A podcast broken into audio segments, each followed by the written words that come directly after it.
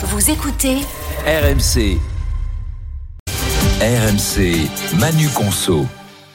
Mais Emmanuel, le Chypre, donc dans deux jours, c'est la Saint-Valentin. Et qui dit Saint-Valentin, évidemment, dit fleurs. Oui, on va rappeler à Charles qui nous observe là que mercredi soir, ça n'est pas seulement euh, le match Paris Saint-Germain contre Real Sociedad euh, en Ligue des Champions, c'est aussi la Saint-Valentin. Et qui dit Valentin et qui dit Saint-Valentin dit fleurs. Alors, Ah euh, la Saint-Valentin, c'est la deuxième fête la plus importante derrière la fête des mères euh, pour euh, les fleuristes, avec des fleuristes qui réalisent en une journée le chiffre d'affaires d'une bonne semaine, puisque 60% des bouquets qui seront achetés à la Saint-Valentin seront achetés euh, chez eux, 18% dans la grande distribution.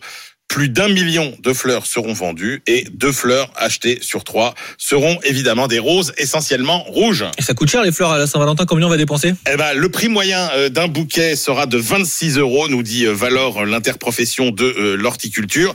Alors, comme c'est la Saint-Valentin et que j'ai envie de me réconcilier avec Géraldine, Oula. pour une fois, je vais lui dire, écoute, Géraldine, franchement, euh, le monde entier veut de la rose rouge à la Saint-Valentin, si bien que son prix peut doubler, voire tripler pour l'occasion, puisqu'une rose rouge en été coûte environ 2,50 euros contre 5 à 6 euros à la Saint-Valentin. Évidemment, c'est pas la saison. Exactement, c'est là où je voulais en venir. Ça n'est pas la saison des roses en Europe. La saison naturelle de la rose, c'est de mai à octobre.